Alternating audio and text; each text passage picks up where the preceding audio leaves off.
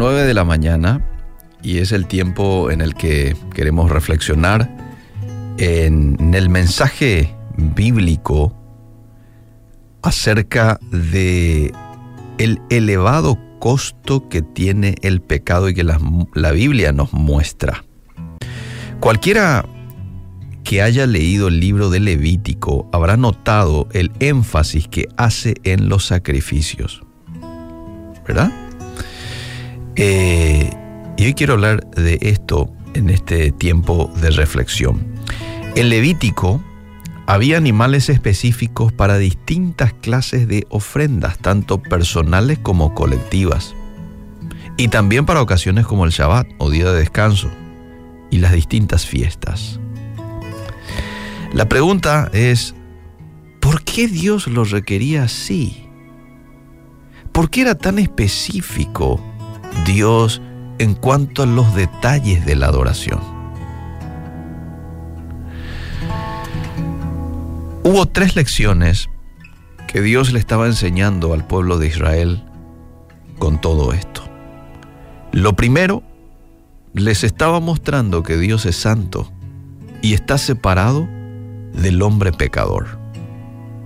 Lo segundo, les estaba mostrando que el pecado tiene un alto precio y requiere un pago o sacrificio. Y lo tercero, les estaba mostrando de que no hay perdón sin derramamiento de sangre.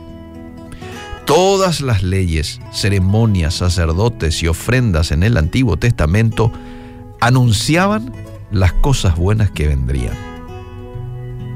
Ninguno de los sacrificios de animales podía en realidad quitar el pecado. Si bien servían como un recordatorio del pecado, esas ofrendas también apuntaban al Cordero de Dios, es decir, a Jesucristo, quien dio su vida en el Calvario al perdonar todos los pecados. Nosotros, quienes vivimos de este lado de la cruz, Podemos sentirnos tentados a veces a pensar en nuestros pecados a la ligera, pues nunca hemos sacrificado un animal, ni hemos visto fluir la sangre de la garganta de un inocente cordero por nuestras transgresiones, ¿verdad? Tampoco vimos a Jesús crucificado, colgado de un madero, llevando el castigo de Dios por nuestros pecados. Pero por muy difícil y doloroso que pueda ser, pensemos, y qué bien vamos a hacer si hoy lo hacemos esto, pensamos en lo que le costaron nuestros pecados al Salvador. Y si permitimos que nuestros corazones sangren, nuestra adoración y nuestra gratitud se van a desbordar y vamos a vivir en santidad. Es decir, vamos a valorar más la santidad que hoy pueda ser un día en el que reflexionemos acerca de esto, el alto costo del pecado. En este caso, un costo que fue pagado por nuestro Maestro, Jesús.